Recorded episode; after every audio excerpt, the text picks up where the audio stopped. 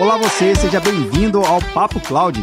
Esse espaço foi criado para debatermos sobre as principais tecnologias que vêm revolucionando as empresas e os seus negócios.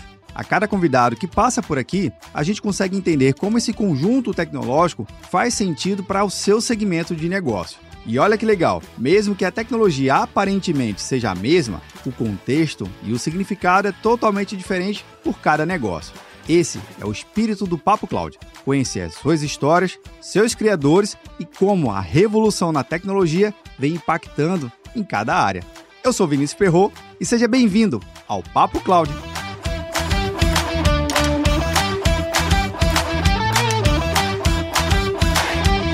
Olá você, seja muito bem-vindo ao Papo Cloud. Eu sou o Vinícius Perro e nesse episódio a gente vai debater e vai conhecer mais especificamente o mundo de Venture Capital aqui do Brasil. Entender exatamente como é que funciona essa captação de recursos para fomentar inovação empreendedorismo, tal sonhado mundo que tanto você já ouviu falar, das startups. Mas também para o mundo interno, no mundo corporativo. Entender como é que as empresas estão desenvolvendo essas startups dentro dos seus próprios negócios. Então, essa combinação, entender esse mundo todo, para a gente compreender de fato, sair daqui formado nesse tema, a gente tem a participação do Richard Zeiger, da Partner MSW Capital. Richard, seja muito bem-vindo aqui ao Papo Cláudio. Prazer, Vinícius. Obrigado pelo convite. Um grande prazer estar aqui no Papo Cláudio com você. Conta comigo, vamos conversar, falar um pouquinho de como é que as corporações investem em startups. Vamos que vamos, Richard. Cara, primeiro, antes de mais nada, um recado super importante aqui, Richard. O participante do Papo Cláudio agora, em parceria com a nossa mega parceira aqui, a MIT, oferece um exemplar gratuito para você, Richard, aqui vai chegar na sua casa aqui um, um exemplar bem legal da MIT. Eu acho que conhece a MIT, né? Já deve ter ouvido falar, né? claro. né? Mundialmente conhecida. E aqui no Brasil é, é um conteúdo bem legal, Richard, porque eu gosto sempre de enfatizar isso, porque o conteúdo americano e dos outros países são ótimos, são bacanas. Traduzir para cá para o Brasil também é muito massa, porque a gente tem uma visão bem global. Mas a MIT do Brasil, ele produz um conteúdo do Brasil e com visão mais América Latina, mais do nosso dia a dia, do nosso mercado, das nossas dificuldades. Então, essa é a, a grande diferença que eu acho fantástica. Assim, a gente consome também a versão americana, mas aqui do Brasil, ter esse contato mais verde e amarelo é bem legal para a gente entender o nosso contexto. Né? Então, tá aí para você um presente, um agrado aí pela sua participação aqui no nosso episódio. Legal, obrigado. Eu já sou leitor e aluno do MIT. Então. Opa, então massa demais. Vai aumentar ainda o espectro agora com essa edição aqui, bem legal. Cara, a gente gosta de começar, Richard, contando um pouquinho da sua trajetória de carreira, para a gente poder te conhecer um pouco mais, até, obviamente, você formar a MSW. Por favor. Boa. Então vamos lá, Vinícius, rapidamente sobre mim. Me formei na PUC, no Rio de Janeiro, em administração, e muito cedo me deparei com empreendedorismo, que eu digo que é, acho que é a minha principal causa aí hoje em dia, e foi desde sempre. Depois da empresa Júnior, eu tive uma carreira passando por algumas grandes empresas, como L'Oréal, Praxair, NIMB, enfim, algumas grandes empresas, e me dei conta que o que eu queria de fato era empreender mesmo. Né? Então, Legal. eu abri um primeiro negócio com alguns amigos, que eu justamente trabalhei com eles na empresa Júnior, da PUC, e a gente formou aí, na época não existia startup, né? não se falava, nem existia esse termo, estou falando aí, estou ficando velho, é, falando aí no início do ano 2000, 2000 Legal. 2002, e a gente fez uma primeira empresa para trabalhar com inteligência de mercado, pesquisa e marketing, e eu percebi que era muito bacana, mas não era aquilo que eu gostava, então eu resolvi fazer um, um MBA e aí fiz uma pivotada na minha carreira, fui trabalhar, estudei na Universidade da Califórnia, em San Diego. De lá eu trabalhei, fui para um banco de investimento, que é o Merrill Lynch. E aí, nesse mundo, comecei a me deparar um pouquinho com o mundo dos investimentos. Né? Mas quando eu voltei dos Estados Unidos em 2008, eu me juntei à MSW. A MSW, na ocasião, ela era uma boutique de M&A né? e uma consultoria em educação. E a gente, aos pouquinhos, foi migrando o nosso negócio de boutique de M&A e educação para o Venture Capital. Aí você pode perguntar como é que isso aconteceu, né? como, é que, né? como é que sai de um lugar para o outro. E aí, resumidamente, passavam por nós aqui muitos negócios em que a gente gostava muito, mas a gente, a gente queria investir, mas também não tinha grana. E a gente fala, puxa vida, se a gente tivesse grana para investir, a gente investiria em vez de ser advisor, né? E em vez de ficar arrumando noiva para os outros casarem, a gente mesmo gostaria de casar. Eram também negócios de tecnologia, a gente gostava. Eu sou curioso por tecnologia, não é que é a minha formação. Meu sócio também é um, né, é um empreendedor na área de educação, foi fundador da Copead aqui no Rio de Janeiro, empreendeu, teve uma escola de negócios, vendeu o negócio dele. Então, assim, a gente queria voltar para esse mundo de negócios que estavam nascendo e assim a gente Aí entrando um pouquinho já na história da MSW, a gente pivotou para o Venture Capital. Cara, agora, isso aí que você falou, até mesmo para contextualizar para quem nunca ouviu falar, você falou num termo que não é muito comum na área de tecnologia, né, que é o M&A. Explica um pouquinho pra gente como é uma contramão de investimento, né? Feito você deu, arrumou aí um exemplo bacana. Você tá arrumando um noivo para outro casar, mas assim, explica aí para quem não conhece o que, que é esse contexto para o pessoal realmente entender a diferença de que, que é hoje a MSW nesse conceito de investimento. É, não, M&A, quando a gente atuava em M&A era quando a gente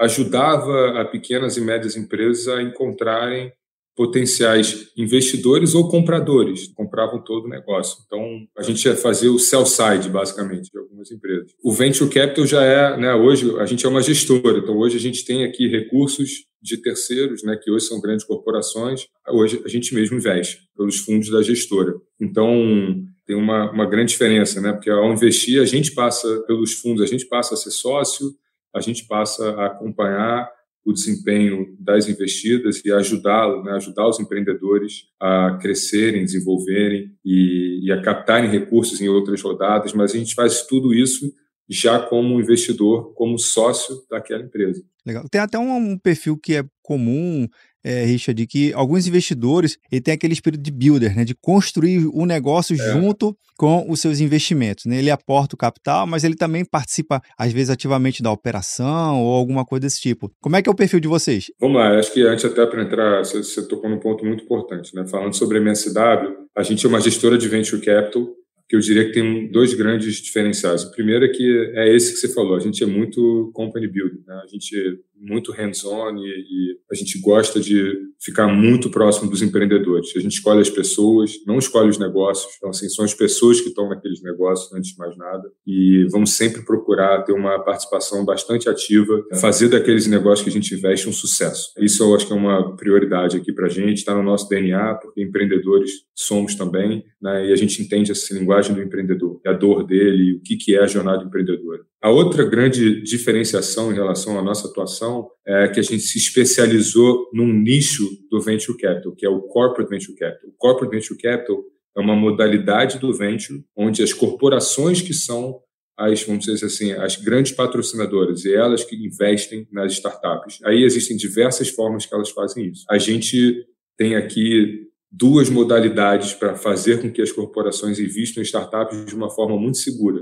Uma é um modelo que a gente criou aqui no Brasil chamado multicorporativo, onde a gente reúne em mais de uma corporação em um fundo, um FIP, e aí a gente vai dentro desse fundo trazer as teses de cada um desses cotistas e procurar as startups que tenham sinergia com esses cotistas para investir com base no que eles querem. Então, assim, é o que a gente chama do Multi-Corporate Venture Capital e a gente criou esse produto, vamos chamar assim, no Brasil lá em 2015. Então, a gente foi bastante pioneiro né, na, de atuação no Corporate Venture Capital. E a gente tem um outro modelo que é o que a gente chama, é um modelo proprietário, né, quando a gente tem um único cotista só, que é detentor de um fundo, de, de um, desse fundo, né, é, ele é o único que colocou grana lá e a gente vai gerir só para ele aquele fundo com a tese dele, com o olhar dele, com o olhar da corporação específica. Então, existem esses dois modelos aqui dentro da, da MSW. Curioso você falar desses dois modelos, Richard, porque no fundo, onde tem múltiplos cotistas, né? Normalmente você tem Normalmente não, você vai ter as empresas e como é que é formar um, um objetivo em comum para aquele projeto, para aquele fundo? Porque às vezes são, são empresas que no mercado elas podem concorrer em determinado segmento ou em determinada frente, mas como é que vocês conseguem convergir a visão para um propósito maior? Né? Vamos lá.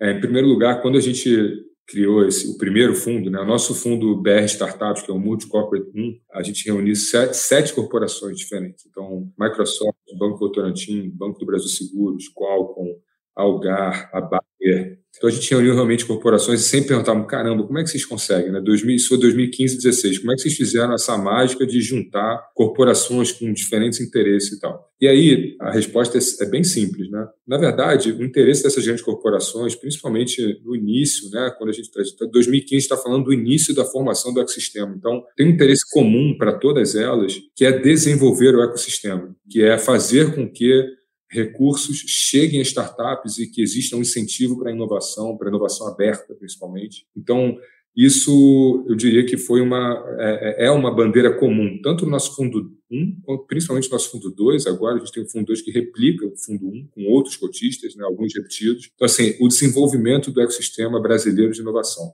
Essa é uma, é uma causa comum que, é, de fato, ajuda a convergir. A gente está lá pelos empreendedores. Né? A gente sabe que se a gente conseguir fazer uma grande diferença para o negócio deles, todo mundo sai ganhando nessa equação. Quando eu digo todo mundo, é os empreendedores, principalmente, nós, como gestora, e as corporações que colocaram recursos. Mas para isso acontecer, ou seja, para ter uma jornada de sucesso, quem tem que dar certo é o empreendedor. Né? E o que, que, que, dar certo? Né? É justamente a gente conseguir colocar o recurso lá ajudar ele não só com recurso financeiro, mas de outras formas, que é o que a gente chama de smart capital, e desenvolver o negócio dele junto com ele e fazer a saída né, do investimento, ou seja, gente sair, o empreendedor conseguir também de alguma forma ter uma liquidez né, e, e as corporações terem um retorno financeiro, terem retorno estratégico. E mostra que se você deixar bem claro que você tem esse propósito em comum, né, você ajuda o fomento da, da, dos investimentos das tecnologias, não é isso? É isso, mas aí como é que a gente consegue também colocar corporações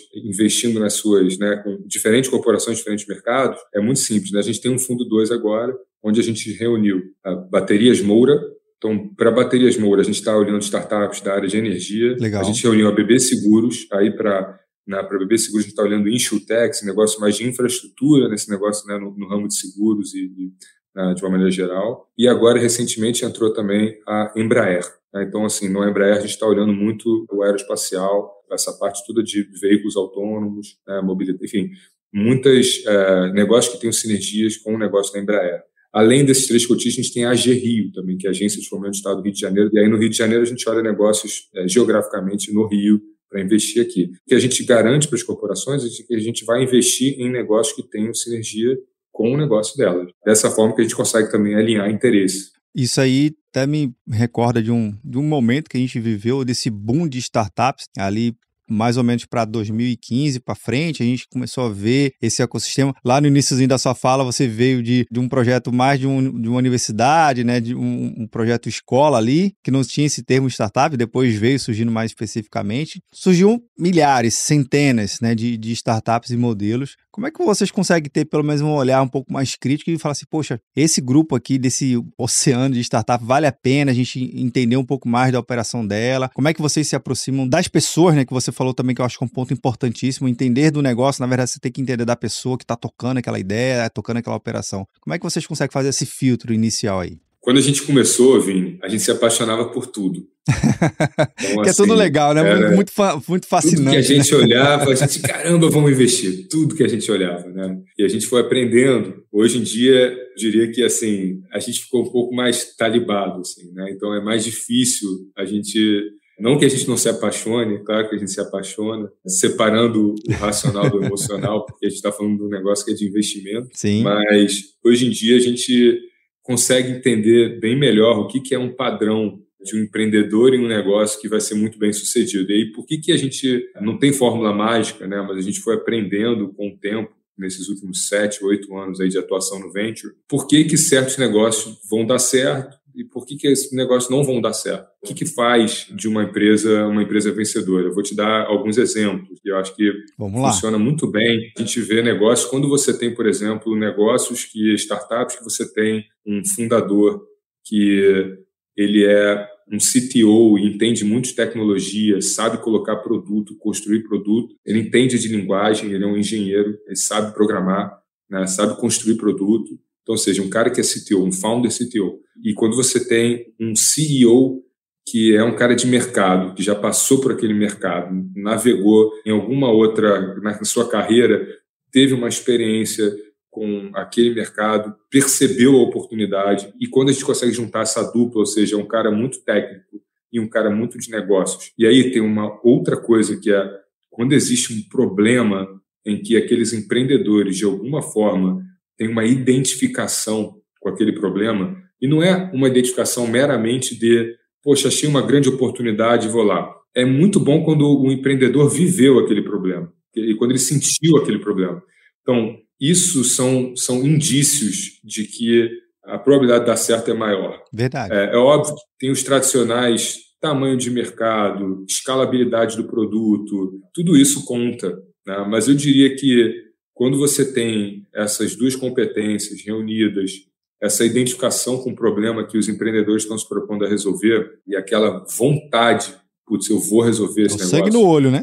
Sangue no olho. E aí, por que, que eu estou falando isso? Porque a gente viu acontecer. Quando eu digo a gente viu acontecer, é, a gente, no nosso fundo 1, a gente teve algumas histórias onde a gente investiu lá no início, quando a empresa praticamente era um pouco mais do que um PowerPoint, vamos chamar assim, Caramba. e fez a jornada, e os empreendedores, a gente junto dos empreendedores fizeram a jornada completa. Desde acreditaram num negócio, a gente acreditou junto com eles, porque eu costumo dizer o seguinte também, Vini, a gente como investidor early stage, né, que chega cedo nas empresas, a gente entra normalmente na rodada seed ou série A. Então, a gente como investidor que chega cedo, é óbvio que o dinheiro faz uma diferença, mas o que a gente realmente dá para os empreendedores é coragem. É assim, vai lá, cara, faz acontecer. E não é só o dinheiro, né? Assim, óbvio que o dinheiro faz com que o empreendedor possa realmente contratar gente, trazer as melhores cabeças para construir aquele produto, aquela solução, mas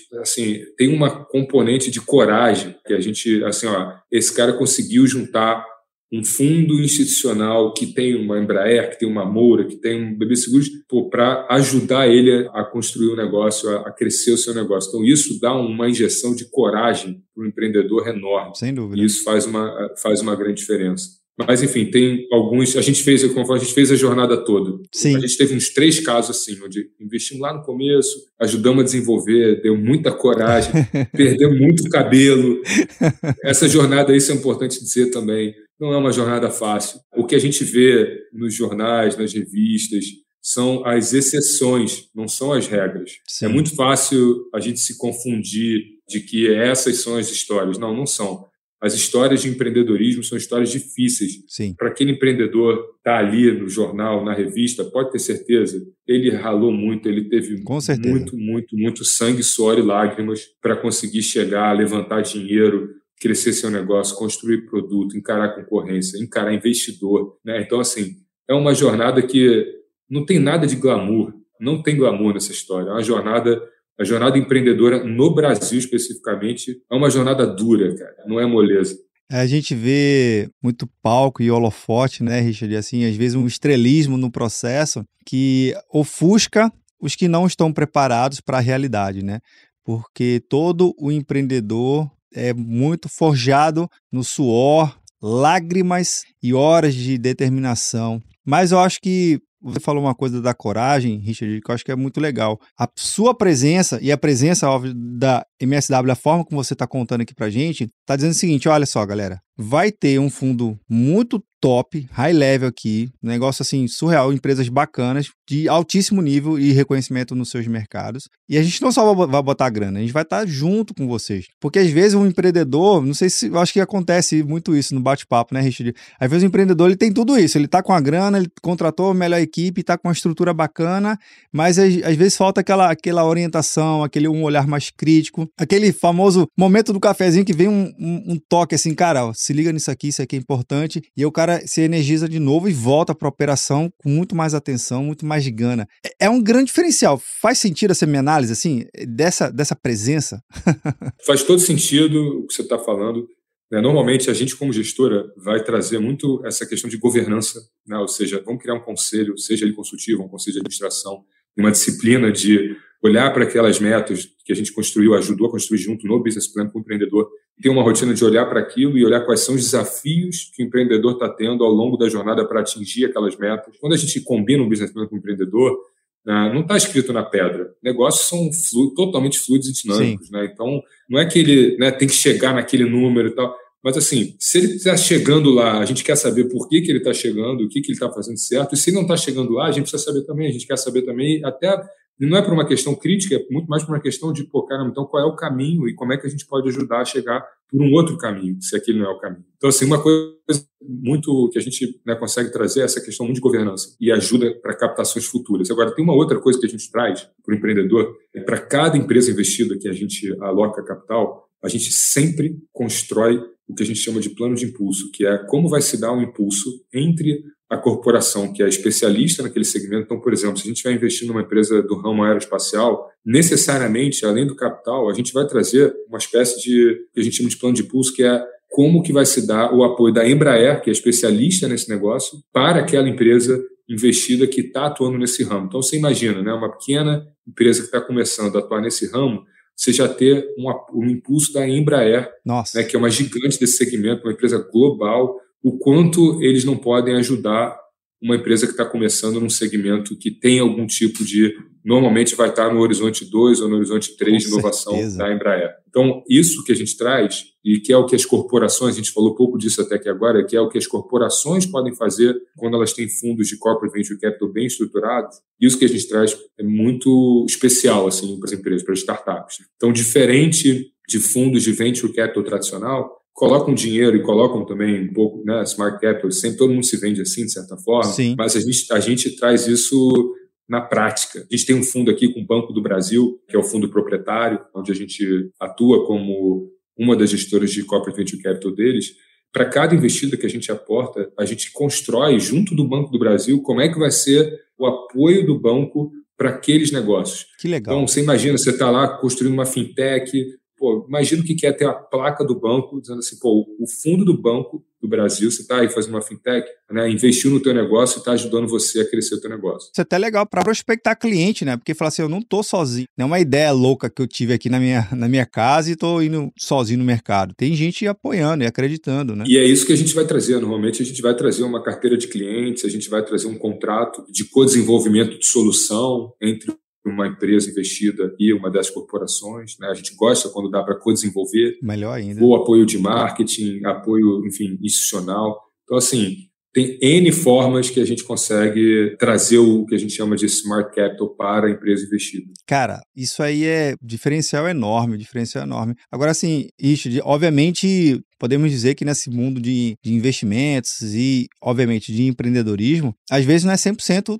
tudo, né? Às vezes tem uma, alguns investimentos que pode acontecer de não, não dar o retorno esperado ou simplesmente ser encerrado porque, enfim, N situações acontecem. Tem um termozinho, acho que é o churn, né? dentro, dessa, dentro dessa área. Como é que funciona aí para vocês? Já tem alguma coisa que você já falou, poxa, já teve sim nesse cenário, mas também já teve que startup que já saiu, já, foi, já pegou mercado e já está ganhando outros áreas já. É normal na vida de um, de um gestor de venture capital, dos seus fundos, é, é, é muito normal que você tenha aí, né, você vai investir, vamos, vamos supor, numa carteira que você investe em 10 empresas, provavelmente 6, 5 não vão dar certo, duas vão ser grandes campeãs e vão retornar todo o recurso investido mais quatro, cinco, seis, dez vezes. Duas vão, vamos lá, vão andar de lado. Tem estatística para isso até melhor, mas você tem uma parcela grande que simplesmente ou vai só retornar o capital ou nem vai retornar o capital, vai simplesmente vai virar pó. Esse é um negócio também que é muito importante falar, né?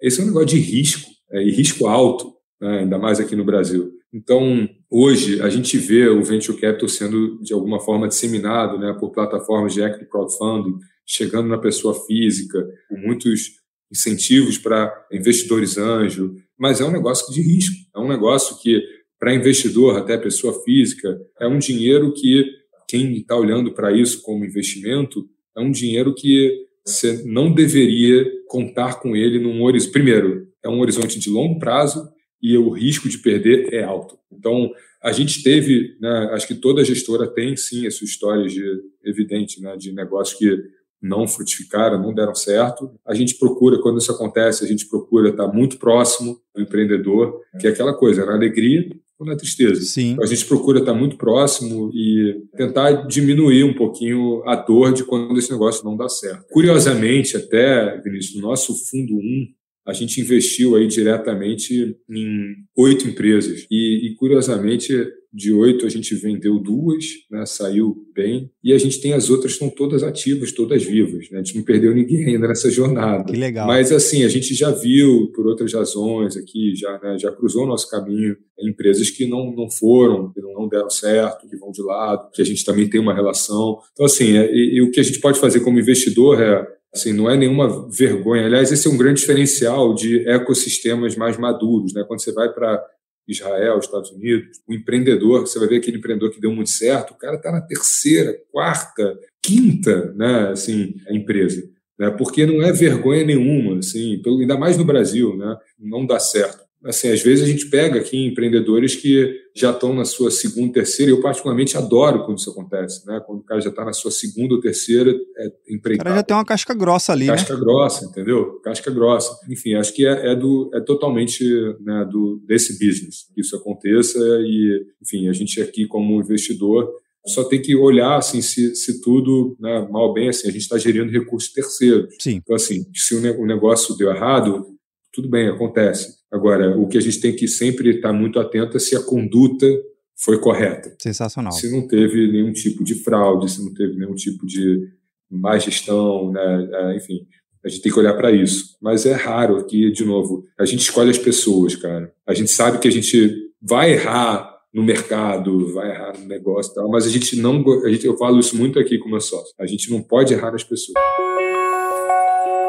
Perfeito. Cara, é uma lição incrível aqui, um recado bem claro para quem está vendo e nos ouvindo. Mostre para que você veio. O negócio, a ideia, aquela ideia inicial que às vezes a pessoa tem, acha que é tudo muito perfeito, mas ela vai se adaptar, o mercado também se, se adapta, o contexto tecnológico, social, econômico, tudo se adapta. Mas se o cara tá lá com aquela gana, né, com aquela, a gente falou aqui, o sangue no olho e a faca nos dentes, cara, vai para cima, o cara vai, vai querer fazer o negócio realmente acontecer. Agora, Richard, só para entender um pouquinho assim também, esse lado mais das empresas, da corporação. Como é que é feito o, o processo com elas? Porque pode ter muita empresa querendo investir, mas talvez elas não, não estejam preparadas para esse processo. E também tem empresas que nunca pensou nisso, que falam, cara, pode ser uma boa estar tá participando também dessa jornada e fazer, né, participar de repente junto com a MSW, fazer um fundo, um terceiro, um quarto, um quinto aí, quem sabe abrir mais aí, mais frentes. Vamos tentar entender um pouco mais esse lado aqui. Investir em startups não é um negócio das corporações. O negócio das grandes corporações é fazer o que elas propuseram fazer no ramo delas.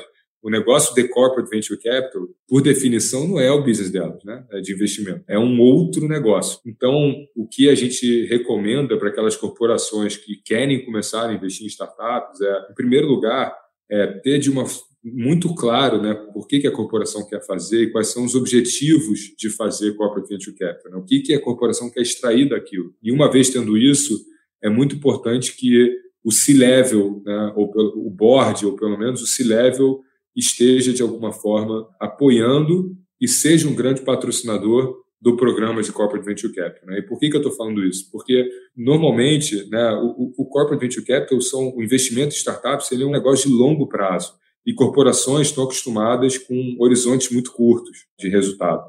E isso é um negócio que leva cinco, seis, sete anos para começar a dar resultado financeiro. Então, geralmente, o que a gente recomenda para as corporações é que, primeiro, né, que tenham esse o apoio e a, a benção, vamos chamar assim, para fazer corporate venture, que tenham o apoio, a benção do C-Level, e aí, puxando um pouco de sardinha aqui né, para o nosso lado, é que façam com gestoras especializadas, né, que façam com gente do mercado de venture capital, né, e que não deleguem essa atuação para somente colocar na área de M&A, que as corporações têm a área de M&A. E aí, por que não fazer na área de M&A? Porque na área de M&A, normalmente, M&A está treinado para fazer transações de aquisição e não de investimento minoritário. E corporate venture capital é investimento minoritário por definição. Então, os termos das transações são muito diferentes. Né? O que você espera, a cultura de quem faz M&A é muito diferente da cultura de quem está fazendo investimento minoritário Sim. e os objetivos são diferentes. Então,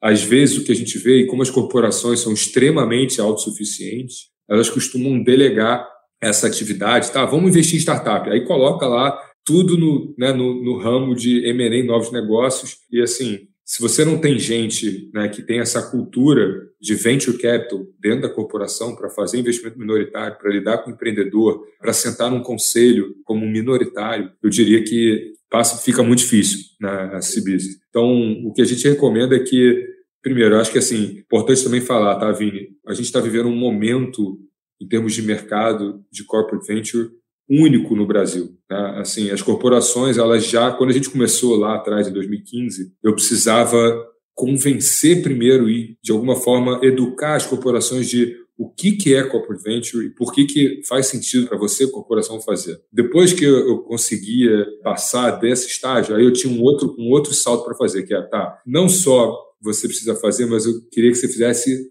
com a MSW. E aí essa barreira também era uma barreira muito difícil, porque, Sim. de novo, as corporações, ainda que não seja o business dela, elas têm gente de M&A lá dentro que faz investimento em empresas. Não necessariamente startups, mas em empresas. Então, eu precisava convencer, não, não, faz aqui com a gente. E aí eu conseguia também, essa não era uma barreira intransponível, também a gente também conseguia, não à toa a gente né, construiu um fundo, um primeiro fundo com sete corporações. Mas depois vinha o salto triplo mortal carpado, que era, ó, não só você precisa fazer corporate venture, você precisa fazer com a gente. E olha só, cara, a gente tem um negócio aqui que é, você vai fazer com a gente e mais a empresa XP, a empresa do agro, a empresa da saúde, a empresa de educação, a empresa de tecnologia e tal. Então, assim, foi muito difícil para a gente o mercado passa por um momento muito positivo em termos de as corporações já perceberam que, em termos de ferramentas de inovação aberta, o CVC, né, o Corporate Venture Capital, ele é a mais completa, a mais madura, a que traz melhor resultado. Ele cria ativo, ele não cria passivo. Então, você está construindo ali uma carteira uma relação que é mais duradoura, de longo prazo, você está olhando novos mercados. Então, hoje eu não, eu não preciso mais falar disso. As corporações já se convenceram. E a gente está vendo um salto enorme de corporações. Cada dia a gente abre o jornal, a cada semana a gente vê empresa X está alocando 100 milhões para fazer corporate venture capital. Né? Hoje a gente tem assim, toda semana, todo mês tem três, quatro. Quando a gente começou lá em 2015, era uma a cada seis meses. Então, a gente vive um momento muito positivo para as corporações que querem começar a fazer. Então, é um momento muito especial para as corporações entrarem nesse, nesse mundo. Sensacional, sensacional. Já é uma aula aqui, uma aula. Meu amigo, uma última pergunta aqui para encerrar o nosso episódio. E é onde a gente pergunta e faz a reflexão junto com um convidado aqui que faz todo o pano de fundo tecnológico aqui do Papo Cloud. E a resposta ela pode ir para o lado técnico, como também não técnico. Na verdade, a resposta é que vem do coração. Não tem nem certo nem errado. É o coração mandou, essa é a resposta. Então bora lá. Para o Richard, o que seria essa tal da computação em nuvem? Computação em nuvem é o que a gente vê as corporações, ou enfim, as grandes empresas, startups, é, alocando, entendo que alocando toda a sua infraestrutura de forma remota, enfim, na nuvem. Sim. Hoje em dia você não, não precisa mais ter servidores on-premise, né? Acho que hoje você tem, né? não sei se eu estou te dando uma coisa mais técnica, né? Mas não, fica à vontade, fica à vontade. Em dia você tem aí as nuvens das grandes enfim, Microsoft, AWS, Google, né? E até as próprias grandes corporações usam, né? Né? Então, cada vez mais né, usando aí o, as infraestruturas dessas outras grandes. Né? Então, eu entendo que cada vez mais isso também vai ficando híbrido. Né? Então, você consegue usar um pouquinho de cada uma, criar aí as suas, as suas é, redundâncias. Então, não pensei aqui numa resposta é, menos técnica. Né? Tranquilo. Né? Isso. Aí isso que é legal, cara. Refletir em junto aqui, em conjunto, isso que é o bacana. São visões que complementam aqui o nosso Papo Cloud. Cara, muito obrigado, viu, Richard, pela sua disponibilidade, trocar esse bate-papo aqui. Eu adorei. Realmente é, é uma aula, dá uma visão totalmente diferente de Venture Capital, Corporate Venture Capital, mais ainda. Você falou, né, quando você fez subindo e, e o outro descendo, é a realidade. E, cara, mas volte mais vezes aqui para quando lançar o terceiro e o quarto fundo, viu?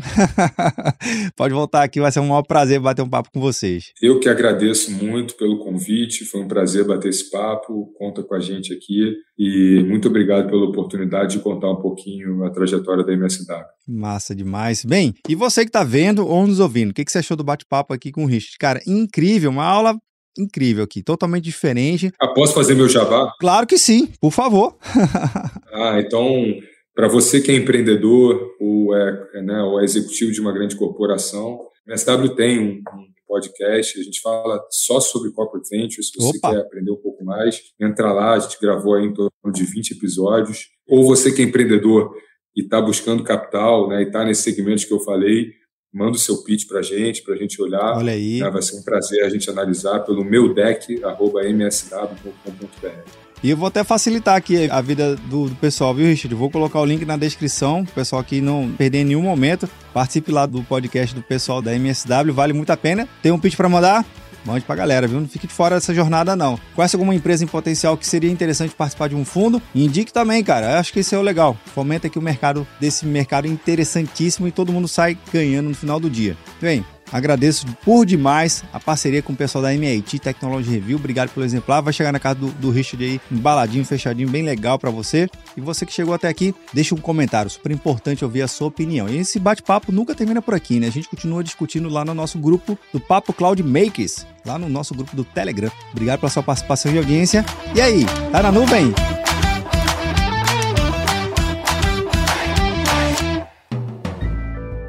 Mais um produto com a edição Senhor A.